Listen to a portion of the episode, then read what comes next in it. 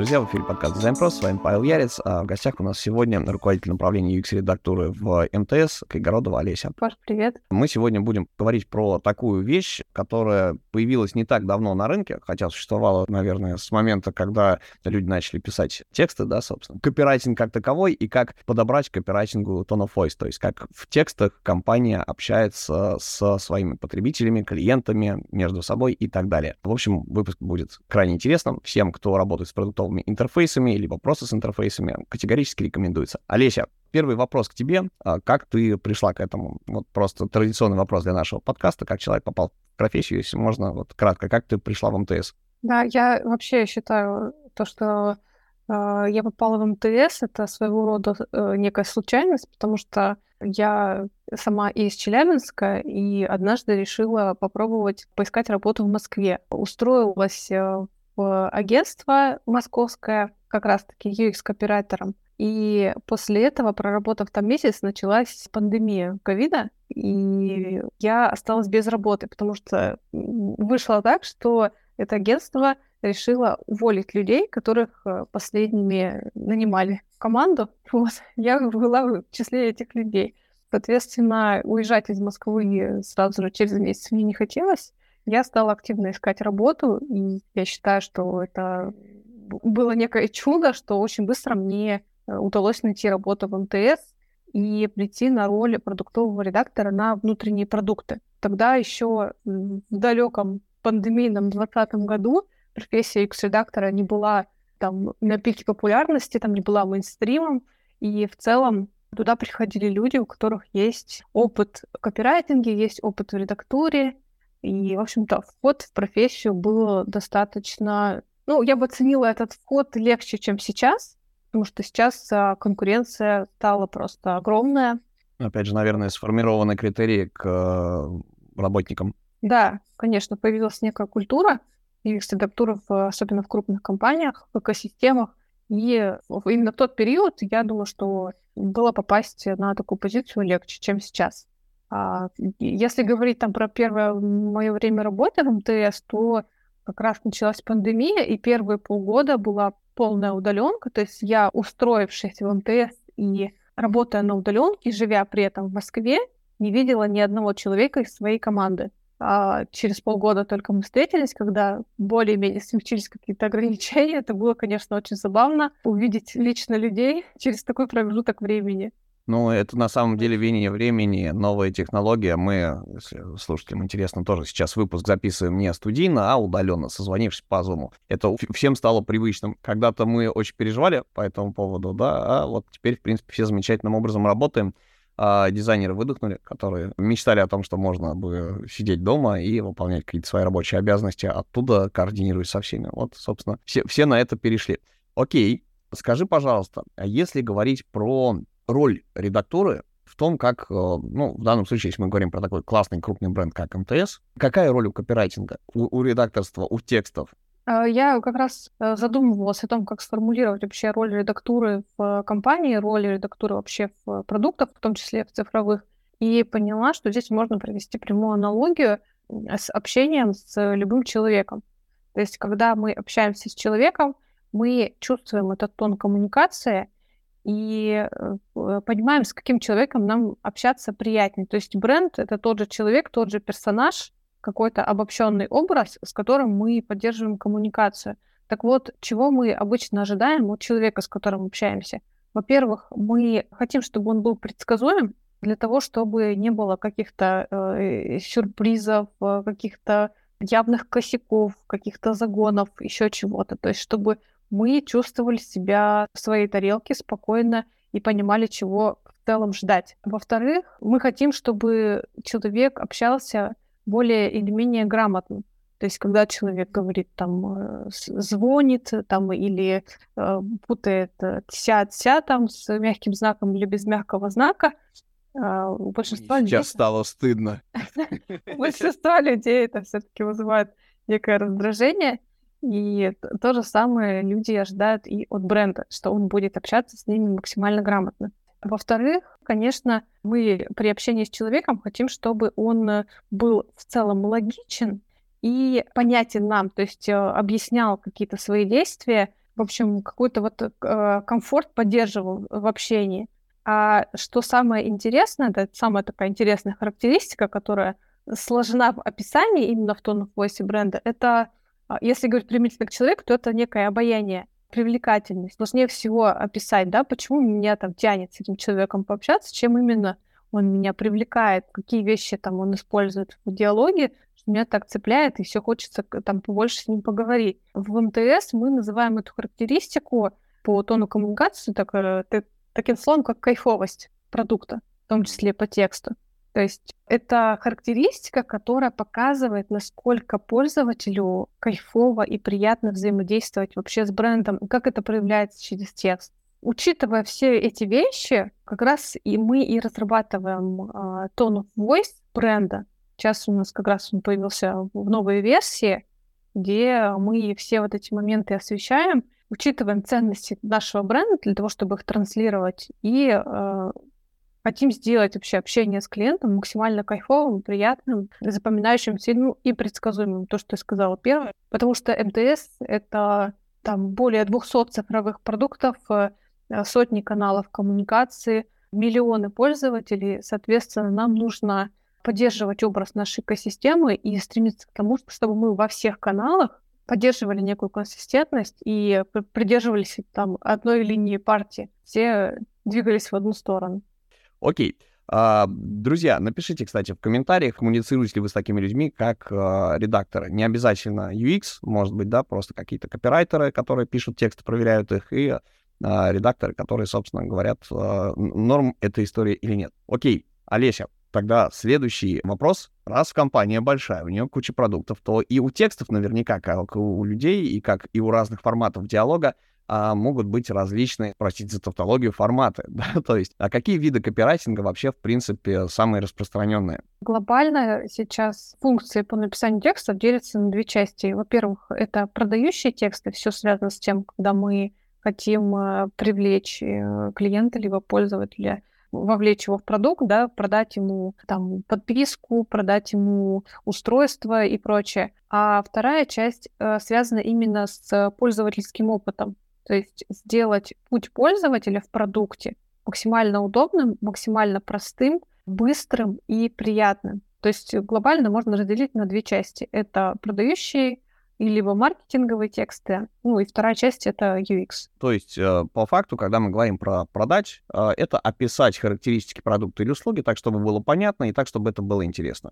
Да, то есть не просто сухое перечисление функций, а, а как с уклоном в то, какие задачи пользователь это решает. Да, это относится как раз к рекламе, к продающим лендингам, к различным баннерам, к вот этому первому этапу воронки работы с, с клиентами, когда мы привлекаем аудиторию. И здесь как раз э, копирайтер работает на стыке с маркетингом, то есть он должен очень четко представлять USP продуктов, должен э, знать э, там боли пользователя, там, Можно спросить для наших э, слушателей, которые не совсем в теме, что есть USP? А, USP — это там, некие фичи и ключевые преимущества, которые решают э, задачи клиента. То есть ну, те задачи, которые решает продукт именно для клиента. Да, прошу прощения, что уточняю, просто не, все наши слушатели владеют терминологией, а иногда выясняешь новое что-то для себя. То есть, э, в принципе, пул задач, которые решает копирайтинг, это нечто, выходящее далеко за рамки, собственно, просто текстов в интерфейсах или просто текстов на сайте. Можно, если это такой вот интимный вопрос, а сколько в э, штате, ну, не копирайтеров, а людей, которые именно занимаются текстами? Сейчас у нас значительно выросло количество пишущих людей в МТС, конце 2022 года у нас было всего 6 UX-редакторов э, и несколько копирайтеров. Сейчас боюсь наврать, там, назвать какое-то число, могу только за, за UX-редакторов сказать определенно. Сейчас у нас есть э, редакторская комьюнити, чат в Telegram, и там 53 человека. То есть там и копирайтеры, и контент-менеджеры, и, соответственно, UX-редакторы, которые в команду занимаются UX-текстами ума вот. сойти. Это, это больше, чем мне кажется в каком-нибудь огромном издательском доме, который выпускает газеты и журналы. Ну да, ну дело в том, что в МТС очень много продуктов, внутренних и внешних, и по-прежнему у нас существует э, дефицит пишущих людей, и многие команды продолжают писать текст самостоятельно. Там а, либо продукты, либо дизайнеры пишут текст, э, сверяясь с политикой и гайдом по tone voice, но не, не привлекают пока их редакторы по разным причинам. Но тенденция сейчас очень крутая, потому что команды начинают понимать и ценить в целом роль редактора и стремятся, если не штат, то хотя бы на ГПХ взять человека, который будет отвечать за текстовые коммуникации, писать э, консистентно, то есть единообразно во всех каналах и э, отвечать за то, чтобы пользоваться продуктом было удобно в плане текста, чтобы было все прозрачно, понятно и классно. То есть смотри, в принципе, копирайтинг в текущий момент вот э, в рамках корпорации — это часть корпоративной культуры. То есть задача, если я понимаю глобальная, это сделать так, чтобы все люди писали и общались в едином ключе в соответствии с какими-то, наверное, регламентами, гайдами и рекомендациями. А скажи, пожалуйста, как вы их описываете? То есть, в принципе, если посмотреть, наверное, любой гайд для каких-нибудь там продавцов-консультантов, тоже, в принципе, можно наковырять подобное, да, там помимо рекомендаций об одежде есть еще, собственно, набор дежурных фраз, с которых можно начать диалог с клиентом, который, допустим, зашел в салон. А если же говорить про другие вещи, про общение, коммуникацию живых людей, да, там не клиентов, а вот куча разных ролей, которые, допустим, сидят в конфколе или выступают на конференции, или как-то еще, не знаю, закидывают коммерческое предложение какой-нибудь компании. То есть, по идее, задача у вас такая, чтобы всех людей научить общаться, чтобы, да, человек, условно говоря, ну, простите за грубость, наверное, да, там, не мычал, не а, использовал сленг какой-нибудь там нецензурный, например, да, а чтобы и в едином ключе общались, еще использовали какие-то вот а, единые, наверное, словесные обороты. Что для этого делается? Как вообще людей с этим знакомить? Если не сложно, можешь немножечко, вот, если не ответить на вопрос, то хотя бы сказать, в каком направлении можно на эту тему подумать потому что штука востребована, и мне кажется, очень многие, и э, не только корпораты, но и студии, и даже небольшие команды хотят делать то же самое. Я могу сказать, во-первых, что именно МТС очень большая компания, у нас работает 60 тысяч сотрудников, и глобальная цель такая, миссия, да, научить всех людей использовать э, tone of voice для того, чтобы они все начали использовать эту человеческую коммуникацию, да, больше там разговорный язык, максимально понятно, ну, соответственно, там без сленга и там какого-либо жаргона. То есть, ну, всем же нравится, как общается, например, Тиньков, как общается там кухня на районе, э, есть любители как того, как общается Aviasales, там, поклонники. И все эти продукты, они все общаются неформально, легко, но при этом, но при этом они общаются уважительно. Так вот, э, я вернусь к тому, что э, глобальная цель обучить всех людей использовать tone of потому что каждый человек, ну там за исключением, может быть, людей, которые работают в полях, которые вообще там ни, никак не относятся к текстам, почти все люди готовят какие-то текстовые коммуникации, даже когда они пишут просто письмо коллеге. Либо они пишут каким-то кондовым канцелярским языком, что там а, коллеги, прошу принять во внимание там в рамках нашей последней встречи было достигнуто соглашение. То есть, чтобы вот этого вот не было, э, вот этой жути, нужно, чтобы все понимали как раз-таки, а, к чему мы идем, почему мы вообще хотим быть легкими, быть неформальными, понятными и близкими, да, чтобы у нас внутри компании сформировалась такая, ну, такой вайб, да, атмосфера современного, современной диджитал компании. И то же самое. Кстати говоря, то, как мы общаемся внутри, очень влияет на то, как мы общаемся вовне. Даже если ты пошел там в компанию какую-то там, э, там сейчас я, я не про МТН говорю, вообще в целом, если ты пошел в компанию, где общаются очень официальным языком, а ты весь такой э, веселый, прикольный, там, не знаю, после курсов Ильяхова и хочешь все упрощать, там, чтобы все, все было хорошо, э, ты приходишь, и со временем ты все равно начинаешь общаться так же, как все твои коллеги, потому что среда формирует. Так вот, наша задача как раз-таки поменять э, среду для того, чтобы люди прониклись как раз-таки вот этим стилем коммуникации и транслировали его вовне, потому что гораздо проще сформулировать текст, там, не знаю, для коммерческого предложения, для скрипта колл-центра или еще что-то, то, ну, в том тоне, который подразумевает тон of voice, когда ты и с коллегами общаешься а, также, э, ну, то есть э, с уважением, легко, неформально, и, и, имея в виду вот эти все вещи. Сейчас я могу сказать, вот ты спросил о том, какие э, можно применять способы, чтобы вот хотя бы подступиться да, к этому, к внедрению, да, потому да, что э, такой глобальный процесс. И сейчас мы пока движемся по шагам, э, берем самые массовые каналы, то есть э, где больше всего приходит пользователей, где больше всего идет контакт с пользователем. И работаем с этими каналами. Вот сейчас мы совместно с департаментом клиентского сервиса прорабатываем обучение для операторов колл-центра. Это самый массовый канал у нас в МТС, и э, ежедневно в наши колл-центры звонят там, тысячи людей, и как общается оператор с клиентами, очень сильно влияет на как раз имидж и образ бренда. Мы хотим корректировать сейчас немного текущий тон коммуникации на вот тот тон of voice, который мы разработали там в прошлом году с чистым ноября. Вот для этого мы приземлили tone of voice на конкретные каналы, которые используются в колл-центрах, э, там, в криптах и, и там в справке и прочее.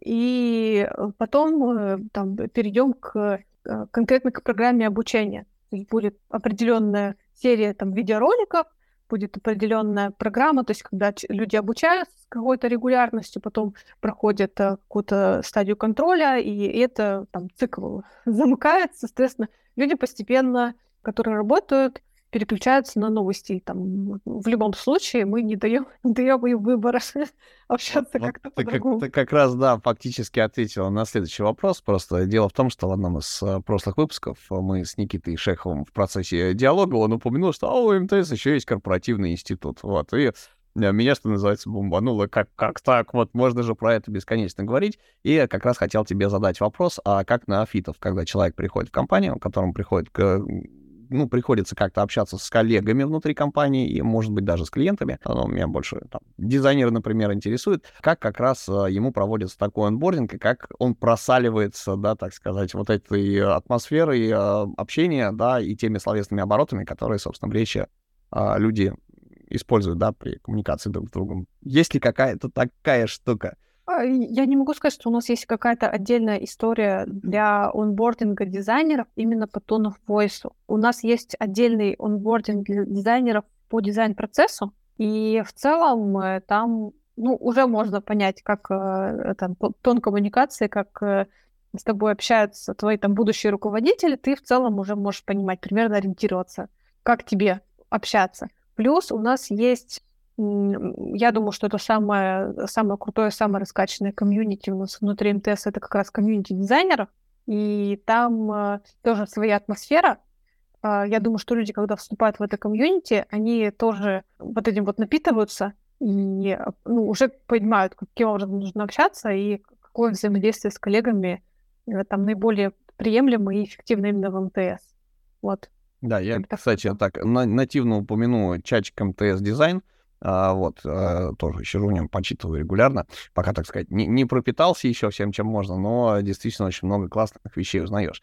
И а, на самом деле очень круто, что а, большие ребята, а, да, как бы неважно, которые работают в B2B, в B2C, в B2B2C сегментах, да, как бы они в какой-то момент обнаружили, что, оказывается, можно с простыми смертными, а, да, собственно, коммуницировать, а не только с корпоратами на том самом корпоративном казенном языке, и а, что пошли в люди и делают контент, который полезен на самом деле, в принципе, всем массовое явление в свое время дико начала радовать, естественно, начала радовать с ухмылкой, потому что мало кто верил, что сложно же сломить корпоратов и людей, которые долгие годы как-то работали, да, там, владельцы компании, а тут раз и надо перестраиваться под новые реалии рынка и его формировать, собственно, формировать свои требования. Ну, не свои требования, а требования самого рынка а, вносить в это вклад. Ну, это как раз комьюнити так работает, да, кто-то начинает делать что-то клевое, кто-то присоединяется, и потом это становится массовым явлением. Так вот, я хочу зайти с другой, наверное, стороны, Олесь, и э, задать тебе такой вопрос. Может быть, посоветуешь э, ребятам, которые э, работают в более классических, э, скажем так, не таких модерновых организациях или командах, может быть, небольших, да, ну, если говорить про Российскую Федерацию, то это небольшие продакшены, которые делают продукт. Как защитить вообще идею того, что редактор в команде нужен как воздух? Что это прям необходимость, потому что дизайнеры упарываются. Иногда вот, да, здорово, что сейчас вот есть чат GPT, например, который может, в принципе, подсказать, помочь тебе э, сформировать какой-то текст, да, по-другому, если, ну, вот, ну, нечитабельная какая-то история получается для мобилки, для какой-нибудь, например, да, а, но все-таки человек, который э, опытен в этом, уже имеет, собственно, да, возможность не говорить, а именно писать, не имея возможности, да, имея ограничение, что невозможно там много долго говорить, чтобы объяснить какую-то мысль, а чтобы сжато, и а, там сухо одним абзацем, но при этом а, вот, с тем самым tone of voice а, все классно получилось. Вопрос, как защитить идею того, что нам в команду нужен редактор? Вот какие можно аргументы приводить, а, да, как убедить руководство в том, что, блин, вот, вот нам надо. Что бы ты посоветовала? Да, я сталкивалась и помогала командам защищать именно потребности редакторов. Здесь важный момент. Я думаю, что если это совсем небольшие какие-то компании, либо стартапы, то, возможно, для них эти аргументы не сработают. Я сейчас больше скажу про корпорации, которые тратят деньги на аналитику, тратят деньги на тестирование, и ну, вот для них это будет более актуально. Но, возможно, кто-то попробует с, э, корректировать немножко да, мои аргументы или там вдохновиться и поймет, в какую сторону двигаться.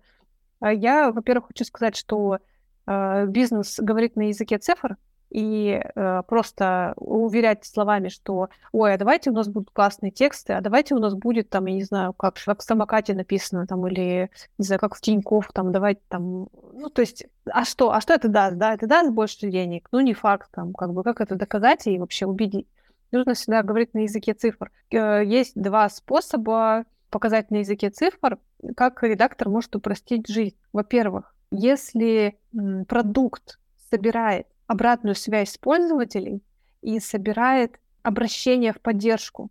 То есть у него есть четкая статистика, что э, есть такое вот количество обращений в поддержку. Вот, вот такая вот часть из этих обращений приходит от того, что люди не понимают, например, какие действия нужно сделать на том или ином этапе там, CJ. На самом деле это очень частая история, когда э, смотришь там макет или еще что-то, приходит э, там дизайнеры, чтобы там провела ревью, они говорят, вот у нас вот три экрана есть, и люди просто с этих экранов начинают звонить в поддержку, и они не понимают, что здесь происходит. Пожалуйста, давай объясним им, что тут нужно сделать. И это все как раз измеряется в деньгах, потому что часы, э, которые тратит поддержка, то, чтобы обрабатывать этот поток вопросов, это деньги. Соответственно, эти деньги можно экономить до того, как люди столкнутся с, этим, с этими трудностями.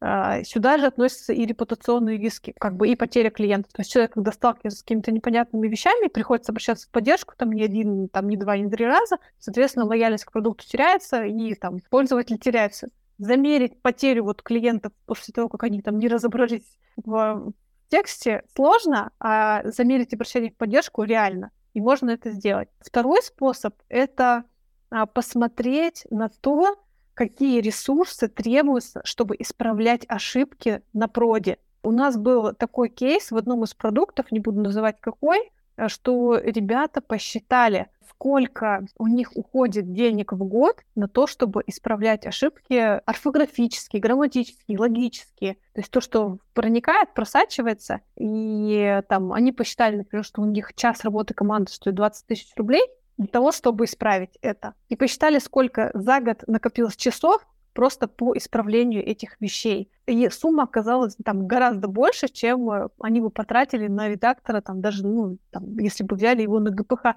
Он хотя бы просто тупо вычитывал эти тексты, не говоря уже о том, чтобы он их делал э, более крутыми, юксовыми, там, кайфовыми и так далее. Вот, то есть это два таких аргумента, которые можно связать с цифрами, если позволяет, опять же, возможность, позволяет аналитика такие вещи провести. Остальное уже относится именно к репутационным рискам и к кайфовости. То есть насколько ваш продукт приятен пользователю, насколько он привлекает именно аудиторию. Мы для себя так вот один из критериев кайфовости вывели, и он сейчас у нас э, работает, уже есть несколько кейсов, когда мы видим, что это работает. Как это проявляется? Пользователь видит какой-то прикольный э, текст приложении, он его скриншотит, и выкладывает в соцсетях.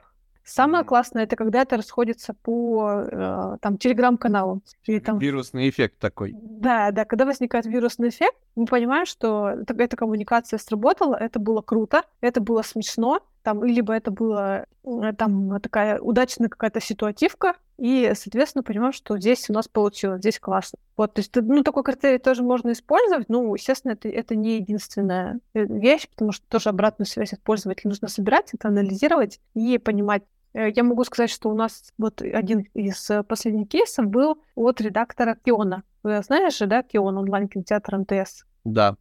Вот э, у Киона, у редактора Киона был такой кейс, э, что она, э, она пишет текст для, для пушей, и там э, написала текст для The Voice Push по ситуативке.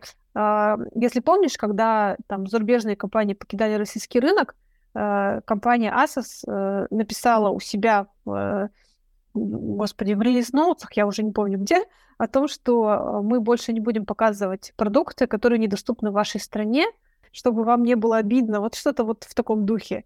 И все компании это подхватили и начали переформулировать то же самое, но про свой продукт.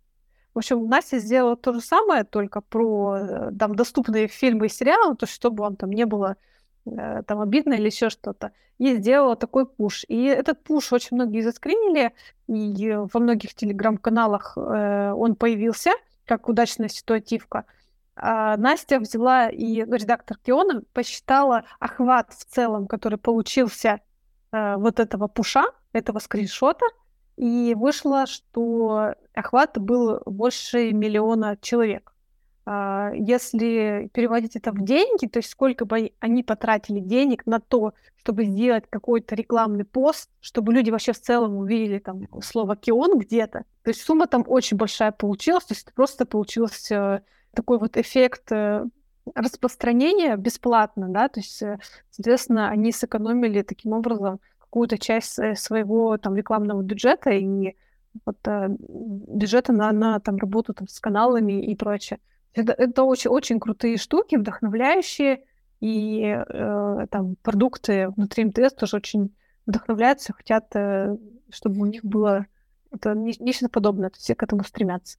Супер. Ты упомянула, вот я хотел это самое, да, там, про ГПХшника, собственно, да, про то, что можно нанять, а, в принципе, в команду не а, на постоянку человека, а, в принципе, прогонять а, через какую-то редактуру и корректуру тексты приложений. Ну, в принципе, если процесс такой, э, ну, поделите, если нет суровых требований, соответственно, да, человек подписывает ND, если это какой-то новый продукт, и может в команду влиться, поработать, посмотреть сами тексты. И здесь тогда возникает следующий вопрос. А для тех, у кого нет опыта, какие ошибки могут быть при работе с редактором и вообще как ему ставить задачи? Так, чтобы задачи выполнялись. Вот я, например, э, хочу нанять редактора для, я, я не знаю, например, сделать что-нибудь, какой, как, какой-нибудь не, не сильно замороченный сервис, но где много текстов. Вот как мне сформулировать задачу, тебе, например, да, чтобы наше взаимодействие было эффективным, чтобы не, ну, как бы люди не потратили э, нервы, время и деньги, чтобы все э, по, как бы задачи, как бы, да, вот они, а, они были задачами, которые могут быть разрешены без лишних проблем, и каких ошибок, может быть, да, или каких-то граблей стоит ожидать, о которых нужно знать в подводных камнях, чтобы, опять же, коммуникация была максимально эффективной.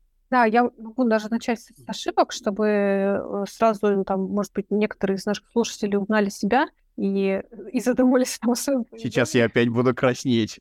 Нет, нет, если, если ты с редактором не работаешь, то не будешь. Я э, хочу сказать именно про взаимодействие продуктовой команды и редактора. И первая ошибка, которая является такой самой-самой массовой, это когда есть э, такие необоснованные ожидания к редактору, что он напишет текст за 5 минут. То есть люди так и формулируют задачу. Там, пожалуйста, помоги с текстом, задача на 5 минут. Ну, то есть это просто вот э, мы даже специально в себя в чатах скриншоте мы закидываем там в общий чат просто для того, чтобы там друг другу настроение понять, что там, да, там немного, там три слова, пять минут. Вот. Проблема в том, что как бы заказчик ожидает, что э, редактор просто напишет красиво просто чтобы это нормально звучало. А работа редактора заключается ну, не, не в этом, а в том, чтобы это во-первых, вписывалась в контекст, вписывалась в CJ, решала конкретную задачу и учитывала все ограничения и нюансы, которые есть именно в этом продукте и именно на этом этапе CJ.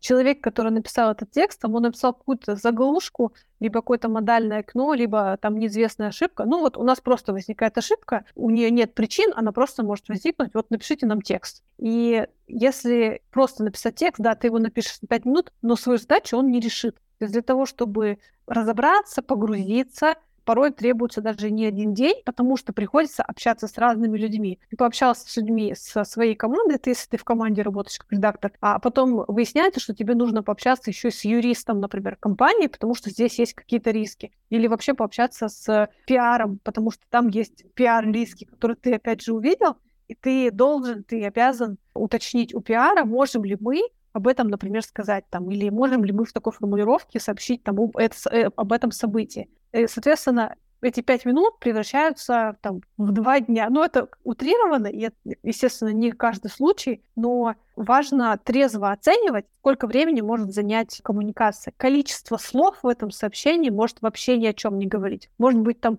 какой-то объемный текст, какая-то инструкция, и это займет, там, я не знаю, полчаса, час времени, действительно. А, а может быть очень короткий текст, который ну, там, займет гораздо больше времени для того, чтобы его там согласовать, э, уточнить, спросить, э, провести встречи, для того, чтобы это действительно можно было выпускать в прод и чтобы это решало э, свою задачу. Вот. Вторая ошибка, которая тоже очень часто, ну, часто я сейчас ее вижу, то, что редактор начинает воспринимать как корректора. То есть его не привлекают на этапе разработки CJ, на том этапе, когда как раз-таки определяются смыслы приложении. То есть что должен нести каждый экран, почему, что должно зачем следовать, какие эмоции должен испытать человек там в, в каждом из моментов. А приносят уже готовый текст, а, говорят, «Э, мы тут уже ничего менять не будем, мы уже со всеми все согласовали, ты вот запятые проверь, например, или там вот, блин, а это слово как пишется, там, мы не знаем, мы забыли, и вот проверь, все. Ну, то есть это неправильное отношение к редактору, соответственно, и э, нужно приходить к редактору э, заранее, до того, как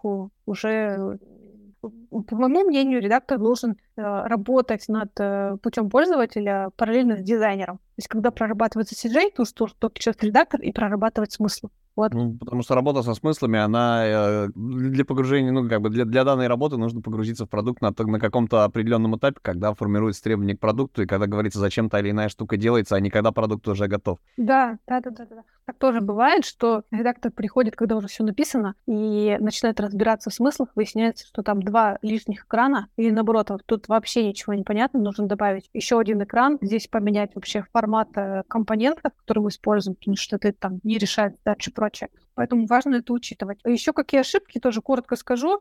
Хорошо сформулировал э, Антон, редактор нашего МТС-банка. Он сказал, что многие считают, что работа редактора стоит 0 рублей. Вот у нас э, в компании, в каждой команде есть разработчики, и э, перед тем, как поставить задачу разработчику, например, продукт или там PO, они очень тщательно взвешивают эту задачу, потому что они знают, что разработчик стоит дорого. И просто так дать ему задачу, а потом попросить переделать или потом махнуть рукой и сказать, ой, да вообще-то, наверное, нам не надо это. Ну, то есть они себе этого позволить не могут, потому что часто разработчик стоит приличных денег. Но почему-то существует иллюзия, что работа редактора бесплатна. То есть э, могут э, присылать какие-то задачи, в которых даже не уверены, что они, ну, нужно их выполнение. Это тоже часто происходит. То есть присылают, потом, э, например, не сформулировав четко задачу или не написав бриф, проходит какое-то время, выясняется, что либо эта задача вообще не нужна, либо она нужна, но вообще в другом формате, что просто тебе об этом не сообщили. И опять это все проистекает из того, что э, не сформировано вот это вот понимание ценности редактора, и кажется, что редактор сидит, бездельничает, у него нет других задач, и он может крутить текст, э, менять там форматы, в общем, тратить бесконечное количество ресурсов именно там на там, вашу задачу. Вот, поэтому очень важно помнить, что работа редактора тоже стоит денег, и у него есть, вот там он тоже чаще всего работает по спринтам, у него все, все как обычно забит график весь работы, Поэтому нужно очень четко формулировать задачу, быть в ней уверенным, что она точно нужна, и быть готовым дать полную информацию по задаче, либо привлечь людей, которые смогут эту информацию дать. А, вот. Э, ну, еще я бы такую ошибку отметила, как м- некая вкусовщина, то есть когда команда либо там, не знаю, дизайнер, либо продукт, смотря кто ставит задачу редактору, не могут аргументировать, а что их не устраивает в тексте. Например, редактор написал текст и считает, что этот текст конкретную задачу решает и соответствует всем нашим гайдам. Соответствует редполитике, соответствует тону voice, то есть все ок. Но почему-то этот текст не нравится команде, но причину сформулировать а, они не могут. То есть это тоже проблема, а, и не получается конструктивного диалога, получается много итераций. А, попробуйте предложить варианты. Ну, давайте еще раз попробуем переписать. Ну, вот что-то не то, э, там мне не нравится, давайте перепишем. То есть от этого тоже нужно уходить, переходить к конструктиву. Э, это не художественная литература, и есть какие-то конкретные критерии, которые можно оценить, опять же, соответствие гайдам, э, там, соответствие логике и проверка, решает ли текст задачу. А как это проверить? Проще всего протестировать. То есть если возникают какие-то разногласия между заказчиком и редактором, э, текст можно протестировать, не обязательно там даже привлекать пользователей, можно какую-то коридорку провести, чтобы быстро понять, насколько это ок, а, а не спорить, то есть э, голословно между собой, там, хорошо это или нехорошо. А, ну, думаю, что действительно, если есть какие-то критерии, а, они сильно облегчают жизнь и коммуникацию. У меня к тебе осталось, наверное, вот три вопроса, которые прям напросились, что называется, не могу не задать. А момент первый, если мы упоминаем, говорим про критерии, про вкусовщину, про стиль подачи, про объем текста и так далее, нейросети. вот, используете ли вы в своей работе, вот, а, допустим, ChatGPT позволяет, а, да, как бы генерировать тексты, как-то немножечко облегчать себе жизнь, да, несовершенная тема, но тем не менее она вот облегчает э, жизнь при большой когнитивной нагрузке удалось ли встроить? Поделись э, секретом, да, или хотя бы и, и, и, и ведется ли, как бы, копаете ли вы в этом направлении? Ну, я думаю, что многие из нашего редакторского комьюнити попробовали использовать чат GPT, я тоже попробовала, э, но в какую-то регулярную работу я это не встроила. Ты правильно сказал, да, что много еще несовершенств, и, в принципе, в любом случае приходится этот текст там перерабатывать, дорабатывать, там еще что-то думать и так далее. У нас есть дизайнеры, опять же, я повторюсь, много у нас команд э, до сих пор, где нет пишущих людей, то есть э, пишут самостоятельно дизайнеры либо продукты. И у нас есть дизайнеры, которые используют сейчас чат GPT для того, чтобы переформулировать текст сделать его более понятным. То есть здесь больше цель сократить текст и сделать его более понятным. А дизайнеру не хочется тратить на это время, как бы это достаточно такая простая работа, когда ты пишешь, вставляешь текст, там написанный там более какими-то сложными техническими формулировками, и он выдает такую более инфостильную версию, короткую. Там было пять предложений, стало два, окей, нам подходит, забираем. То есть для дизайнера это, я считаю, рабочий инструмент, действительно, особенно если нет редактора в команде есть можно быстро какие-то формулировки э, сократить, сделать более емкими и понятными. Естественно, здесь нужно подключать голову, э, смотреть, насколько это отражает действительно смысл сообщения. Но в целом у нас э, ребята пользуются, и я вижу результат, я вижу, что ну, мне, ну, получается достаточно неплохо, то есть сильно отличается от того, что было изначально. Например, кто-то принес, там, юристы принесли сложную формулировку, там, либо другие там, э, товарищи, которые там любят сложный язык, даже принесли, они э, закинули в нейросеть, соответственно, получили более короткую версию, ее уже используют. Mm. Ну, в принципе, штука годная, что называется. Просто, ну, вопрос в том, что пока а, интегрировать работу не получается. Интересно, держу руку на пульсе, потому что как только у кого-то появляется опыт, его можно перенять и а, попробовать адаптировать к своей работе. Не, не все в этой жизни удается а, посвятить этому столько времени, чтобы действительно поставить себе задачу вот сидеть и пиндюрить, короче, какую-нибудь нейронку в свою работу. Вот это во все процессы. Окей. Шикарно. Тогда второй, собственно, вопрос. Если говорить про процесс найма, то есть, э, если мы говорим просто вот наняли редактора, да, для какой-то штуки удаленно, это хорошо. Но если говорить про компанию, вот можно про опыт МТС, ты сказала, что критерии уже совершенно другие, а, да, в отличие там от 20 условно говоря, года. Ты, насколько я понимаю, проводишь интервью и, а, соответственно, принимаешь на работу людей, по крайней мере, участвуешь в этом да, процессе. Так вопрос, а на что ты обращаешь внимание при просмотре портфолио джунов, мидлов э, и, может быть, даже синьоров? Просто тут непонятная история, да, что, что есть мидл, что синьор, вот, э, где, где, где эта граница тонкая. Но вот когда люди приходят к тебе на работу, присылают резюмешко, присылают какие-то свои работы, примеры и так далее, я понятия не имею, как э, должно выглядеть портфолио копирайтера. То есть как кусок интерфейса с экраном, понятная история. Но как вот от, описать и подчеркнуть, а что мы на этом скриншоте, например, видим? Да, то есть вот если я хочу нанять копирайтера, да, для какой-то задачи, или вот если ты хочешь нанять копирайтера в штат там МТС, э, на что ты обращать внимание при процессе просмотра работ людей, да, вообще как копирайтеры присылают свои а, работы, как это выглядит? Прямо очень хочется вот твоего опыта. А, вот смотри, ты же, я так понимаю, много общаешься с дизайнерами и примерно представляешь, как может выглядеть портфолио дизайнера. То есть, а, что чаще всего, ну, так, считается хорошим уровнем, когда есть кейсы, где прямо пошагово расписано, каким образом разрабатывался этот проект. То есть какая стояла задача, какие были гипотезы, какие референсы, на что ну, нужно было обратить внимание, целевая аудитория, все-все-все-все все это расписано, соответственно, и ты видишь логически, как из этого вытекает уже, собственно говоря, картинка. Так вот, идеальное портфолио редактора должно выглядеть примерно так же. Там не, должно, не должен быть набор экранов, там в фигме, с каким-то текстом, и минимальными пояснениями. Там это экран empty state, э, там такого-то продукта, нужно было отразить вот это. Или там следующий экран, там это вот э, экран подписки там или экран отмены подписки, там еще что-то. Вот это вот, это вот э, какое-то кусочничество и вот эти вот от, отрывные вещи, они не очень иллюстративны для меня. То есть, если там есть рассказ как раз про продукт какой-то, либо про часть этого продукта, который, где видно, как человек пришел именно к этому тексту в этом интерфейсе, в этом продукте. Вот это очень круто.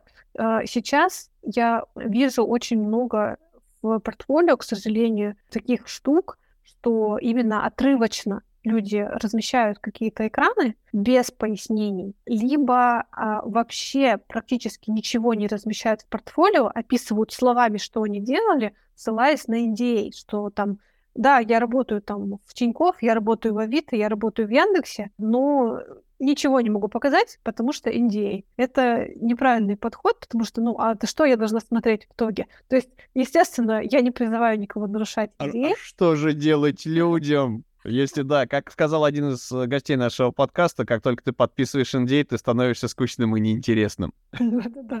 Потому что не можешь говорить об этом. В портфолио тогда нужно добавлять какие-то другие кейсы. Если у вас есть проекты, которые вы можете добавить э, там помимо основной работы, именно с вот этим рассказом и с обоснованием, это очень здорово. Если таких работ нет, и вы действительно middle, как вы себя там позиционируете, вам не заставит труда такой кейс э, собрать. А, даже если он будет не э, из реального продукта. Это что касается вот э, ребят, у которых есть уже опыт там, от года, от двух, они уже считаются там медлами, если они в продуктовой команде поработали, результаты есть. А если речь идет про джинов, сейчас джинов очень много на рынке. Я это поняла, когда искала стажера, редактора, недавно мы искали э, на внутренние продукты.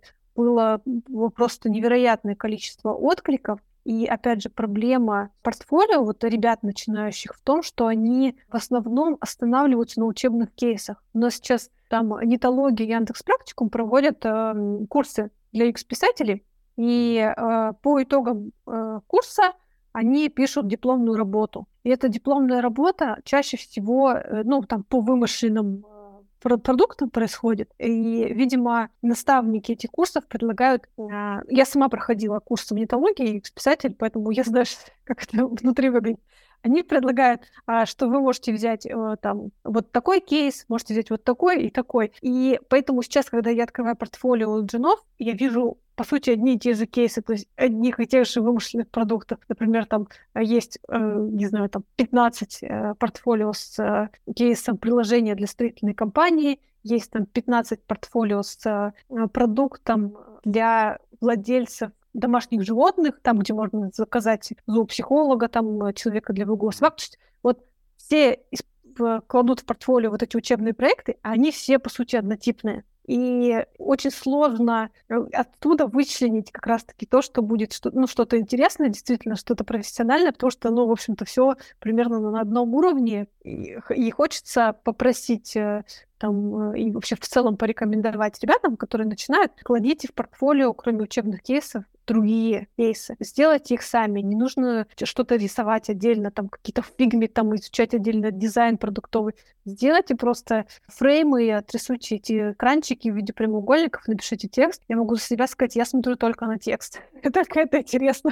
Я не буду смотреть там ни на какую красоту. Мне нужна логика, текст и почему вы используете именно такой текст, то есть и Можете ли вы а, немножко там играть со стилем, использовать там разные тон voice, как вы можете именно от целевой аудитории отталкиваться? Слушай, отличные на самом деле рекомендации. А вот в, в, в защиту ребят, которые закончили курсы, это почему однотипные вещи, а в портфолио кладут, а, ну, леним или зачастую просто шильдики иногда сменить или приложеньки. А, ну, это если про дизайнеров говорить. А так, а, если смотреть по загрузке людей, да, особенно людей, которые не только что вуз закончили, а те, те, кто где-то еще работает. Это одна из больших проблем, то, что у человека в сутку 24 часа, и зачастую вот на курсах ты делал что-то в удобном для себя ритме, и что-то там из пальца, условно говоря, высосал, ты, у тебя была задача учебная поставлена, и э, вот этот этап постановки задачи, э, ее анализа, он был э, пропущен, да, и человек просто делает, ну, была задача, вот была решение, его приняли, собственно, сказали, что окей, good, а на свое что-то, на изучение процесс, да, помониторить рынок, найти приложение, поставить себе задачи, сформулировать, потому что формулировка задач тоже очень много занимает. На это люди не в состоянии зачастую потратить время. А, ладно, окей, кто виноват и что делать, собственно, не будем в этом выпуске затрагивать, но а, рекомендации действительно дельные, как мне кажется. Спасибо тебе а, большое за них. Если говорить про процесс найма и про перспективы профессии, можешь ли ты свое персональное мнение, собственно, сказать, насколько это развивающаяся история, насколько сформировался сейчас рынок UX-копирайтинга и чего ожидать в ближайшие там, пару лет, условно говоря, на этом рынке, насколько это будет востребовано, кому это вообще нужно, кому себя предлагать, если это не только такие большие ребята, как МТС, куда пойти? Я могу сказать, что сейчас профессия UX-редактора такой испытывает взрывной рост в плане популярности и вообще численности людей, которые хотят э, быть в этом замешаны. Э, раньше было такое пик популярности, а, наверное, у копирайтинга, либо у SEO-копирайтинга, когда многие шли работать во фриланс, либо шли работать SMM-менеджером, там, SMM-копирайтером, который пишет посты в соцсетях, ведет клиентов и так далее. Сейчас немножко фокус сменился, именно на диджитал-продукты. Я могу сказать, что когда я э, искала работу вообще UX-копирайтера, на HeadHunter было пару вакансий UX-редактора, просто в Москве пару вакансий UX-редактора. Сейчас, если открыть HeadHunter и посмотреть, там, вот э, ты говоришь о том, что а, ищут ли другие компании, да, не только там э, крупняк, а, таких а, людей ищут, их вакансий очень много, достаточно открыть профильный телеграм-канал или достаточно открыть HeadHunter. Сейчас этих вакансий десятки, и они постоянно обновляются. Единственное, что, что важно, ну, как ищут в основном людей с опытом, и никто не хочет там работать с женами, все хотят получить готового спеца, который на себя заберет всю, всю текстовую коммуникацию и может будет уже на него положиться. Почему я считаю вообще, что UX-редактура так выстрелила? Потому что это, во-первых, IT, сфера IT, э, во-первых, перспективная, во-вторых, считается престижной и денежной. Потому что все, что касается текстов, что было до этого, там это копирайтинг, это, не знаю, какая-то... SEO-тексты. SEO-тексты, да-да-да где нужно вписывать ключи, там миллиард статей и прочее, а, где люди, там, не знаю, брали заказы за тысячу символов, там за 15 рублей, и это все очень долго процветало, и все это какая-то такая работа, которая поточная и не особо приносит удовлетворение. То есть ты не видишь результатов своей работы. То же самое касается соцсетей. Я какое-то время работала в своем агентстве, там, до, до того, как переехала в Москву, была там начальником отдела в своем агентстве. И я знаю, как это выглядит. То есть э, копирайтер просто пишет в потоке посты, которые уходят вниз, да, эта лента прокручивается вниз, и по сути ты не видишь никакого результата. Да, ты сделал за месяц потом отчет, написал, сколько лайков собрали твои посты, сколько там шеров, вроде как, ну, ты молодец, ты бренд продвигаешь. Но, по сути, удовлетворенности у тебя нет, потому что, ну, а в чем твой продукт? Что ты сделал? Ты там шуточку написал, она уже в ленте внизу где-то, никому она не нужна, еще что-то. А когда ты занимаешься э, в команде, занимаешься каким-то цифровым сервисом, ты действительно понимаешь, что ты делаешь вклад в какой-то продукт, что ты можешь повлиять на жизнь пользователя действительно с помощью текста и, и создать что-то крутое. Это очень вдохновляет многих, и все хотят э, кайфовать от своей работы. Но я так как бы из- из-за себя говорю, и в целом я вижу это тоже как бы вот э, там ребят, которые приходят. То есть они хотят заниматься более серьезными вещами, вещами в плане текста, хотят влиять на продукт, хотят там, ну, улучшать жизнь там, целевой аудитории, которая, с которой они работают. Вот. Супер. И последний, наверное, вопрос, он связан немножечко с портфолио. Если с дизайнером более-менее понятно, как качать персональный бренд, то как ты считаешь, вот для людей, у которых действительно они работают в крутых организациях, но там NDA, а, и а, показывать можно что-то краюшек из-под одеяла без логотипа, что называется, а, да, каких-то фичей, возможно, что, ну, опять же, может быть, не у всех, но, но, но тем не менее. А как человеку можно еще привлечь к себе внимание, набить себе очки какие что при отборе кандидатов при трудоустройстве на позицию там UX-редактора, копирайтера и так далее. Например, у меня в подкасте были два UX-писателя. Один написал замечательную книгу, вот а вторая ведет, собственно, про это дело то ли подкаст, то ли блог какой-то регулярный, ну да, выступает на конференциях. Что бы ты посоветовала тем ребятам, которые начали свой, собственно, путь в профессии, уже что-то поделали, а, уже где-то работают и а, хотят работу менять, что называется, да, или, по крайней мере, актуализировать себя, продвигать как-то на рынке. Что может делать UX-редактор с твоей точки зрения? Я думаю, что самое простое, такое, может быть, топорное, это постараться делиться как раз-таки своей экспертизой и своим опытом. Потому что если человек, например, ведет телеграм-канал, пусть он его ведет э, лениво, Пусть он будет выкладывать там два каких-то небольших поста в месяц, и, но тем не менее эти посты будут накапливаться, там какие-то кейсы, либо какие-то рассуждения, еще что-то. Но когда ты будешь уже смотреть на этот телеграм-канал, ты будешь видеть примерно уровень этого человека. И ты уже примерно можешь ориентироваться. Тебе интересно будет с ним пообщаться, хотя бы даже на собеседование позвать. Ну или это вообще там тот уровень, который нужен. Вот. Э, я, если вижу, что люди дают ссылки на свои телеграм-каналы, я туда сто процентов захожу и читаю. То же самое касается статей. К сожалению, сейчас редакторы не особо не любят это делать. А, вот. Но если человек, опять же, пишет, э, там, не знаю, хотя бы парочку статей на VC написал, может ими поделиться, и там действительно что-то есть, за что зацепиться, это очень круто, и я тоже сто процентов буду смотреть на статьи, которые человек опубликовал. То же самое касается выступления на мероприятиях. А, если а, человек где-то выступил, и эта запись выложена где-то на Ютубе, то есть это обязательно нужно добавлять в рассказ о себе, в резюме, и это тоже может повлиять. Ну, еще из такого, из неочевидного, ну, такое это, ну, может быть, э, там, двояко воспринят этот совет, пытаться участвовать в общении, в тусовке UX-редактора. Например, вот у Иры Моториной есть канал, телеграм-канал Редач, и есть там а, одноименный чат, где сидит огромное количество UX-редакторов, копирайтеров и прочее. Есть, я хотя не, не так слишком часто там бываю, но есть люди, которые часто там появляются и пишут какие-то отдельные вещи. Когда кто-то делает запрос и там просит какой-то помощи, а помогите там переформулировать, помогите решить эту задачу, а как лучше сделать. И есть люди, которые чаще других отвечают, ну, там, в разное время, конечно, это разные люди, но они Э, ты, по крайней мере, видишь их фамилии, ты их запоминаешь и думаешь, ну да, человек по делу написал. Просто у нас сейчас где-то месяца полтора назад э, я собеседовала редактора, который сейчас у нас работает в МТС, и он э, очень активно как раз-таки себя проявлял в этом чате, и когда он откликнулся, я сразу поняла, что он, ну, что-то себе представляет в этом плане, что у него есть определенный уровень компетенции, и мне будет о чем с ним поговорить и вот в таких вещах. Поэтому нужно использовать все возможности заявить о себе, которые вы видите сейчас в э, комьюнити редакторов, э, ну, не, не бояться, не думать, что там я недостаточно хорош, чтобы там завести телеграм-канал там или что-то, я буду сейчас фигню какую-то напишу. Ну, в общем, нужно пробовать и, и формировать. Ну, как ты только что сказала, между прочим, можно же, получается, участвовать в жизни комьюнити на других, чужих э, телеграм-каналах, наносить пользу людям, да, не вести свое, а, да, и при этом быть активным участником сообщества. А из этого вторая история. А у МТС есть какая-нибудь штука, где люди общаются, вот, собственно, из профессиональной среды, да, не пользователи, а именно вот э, сообщество какое-то, а, в которое могут ребята влиться. Ну, пописать там покомментировать кому-то что-то поотвечать, кроме вот э, каналов, которые про, э, собственно, дизайн. Есть ну что-то такое же для копирайтеров? А у нас внешней площадки такой нету.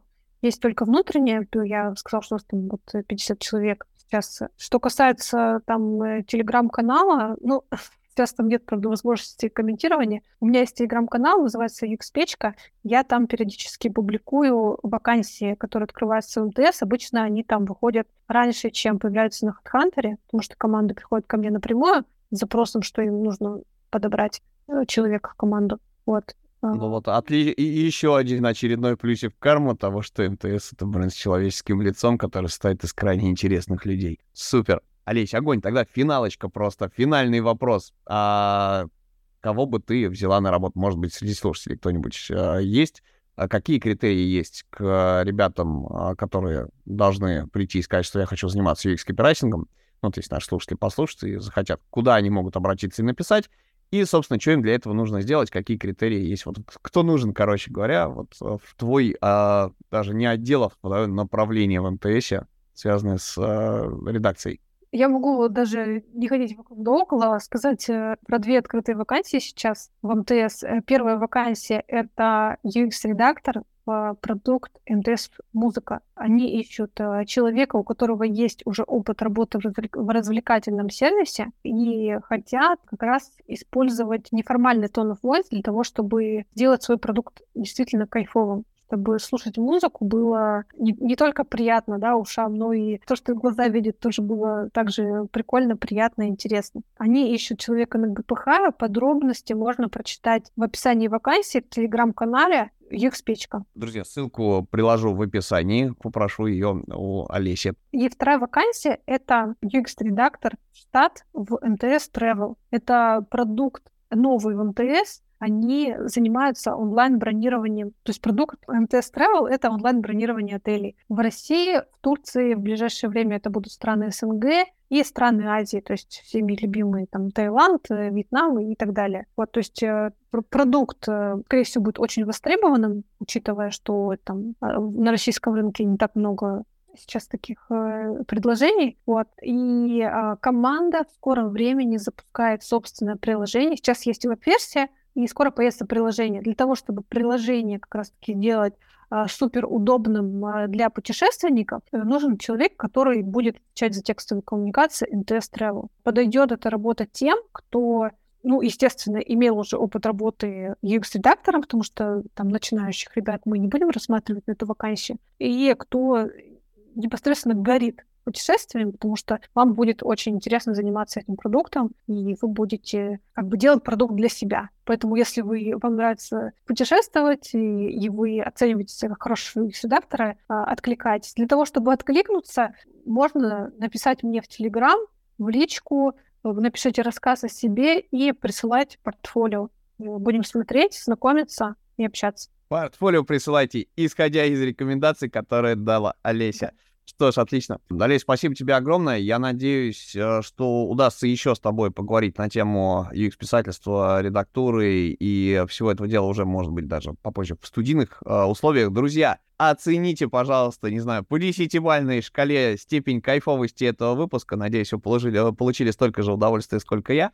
С нами была Олеся Кайгородова, руководитель направления UX-редактуры в МТС. До новых встреч. Все вопросы вы можете задать непосредственно Олесе, я думаю, к выпуску в ее э, телеграм-канале, либо оставить в комментариях к этому выпуску. А я с вами прощаюсь. Э, Олесю прошу привести кого-нибудь еще из коллег. У вас такая классная, интересная команда, столько классных, интересных специалистов, и, мне кажется, столько актуальных тем для разговоров и озвучивания в нашем подкасте, что я думаю, что нужно будет продолжить все это дело. До новых встреч! С вами был подкаст «Дизайн прост». Пока-пока! Пока-пока!